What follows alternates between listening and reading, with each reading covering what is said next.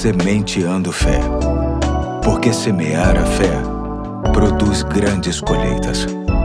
Olá, aqui é o Pastor Eduardo. Hoje é quarta-feira, dia 5 de julho de 2023, e me alegra ter você em mais um ponto da série Ouça o que ele diz. Série esta que foca verdades espirituais, ditas por Jesus em frases curtas e fortes, que trazem grandes lições para o fortalecimento do nosso coração. Hoje vou ler o texto que se encontra em Lucas 6, 37 e 38, que diz assim: Não julguem e vocês não serão julgados. Não condenem e não serão condenados Perdoem e serão perdoados. Deem e lhes será dado. Uma boa medida, calcada, sacudida e transbordante será dada a vocês, pois a medida que usarem também será usada para medir vocês.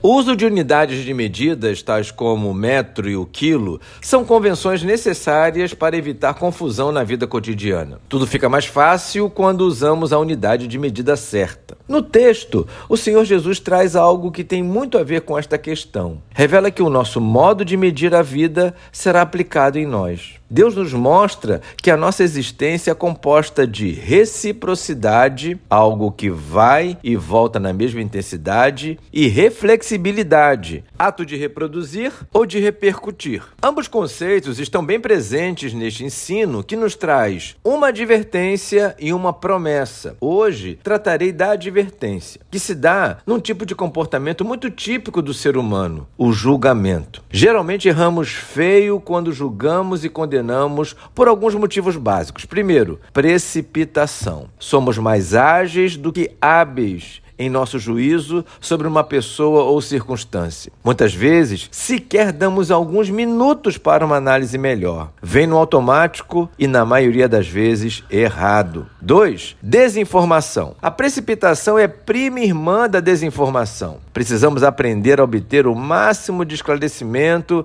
antes de uma avaliação sobre o que está acontecendo. Terceiro, aparência. Sabemos bem que nem tudo que reluz é ouro, ou seja, as aparências enganam enganam demais. Muitas verdades sobre as pessoas e situações não são tão visíveis como imaginamos. Quantas vezes caímos nessa armadilha e não aprendemos? A semente de fé de hoje traz o compromisso que precisamos assumir sobre o cuidado com o nosso coração e a nossa boca em relação a tudo que está acontecendo ao nosso redor. Hoje falei da advertência, amanhã falarei sobre a promessa, ok? Forte abraço para você, Deus te abençoe e até amanhã, se Deus quiser.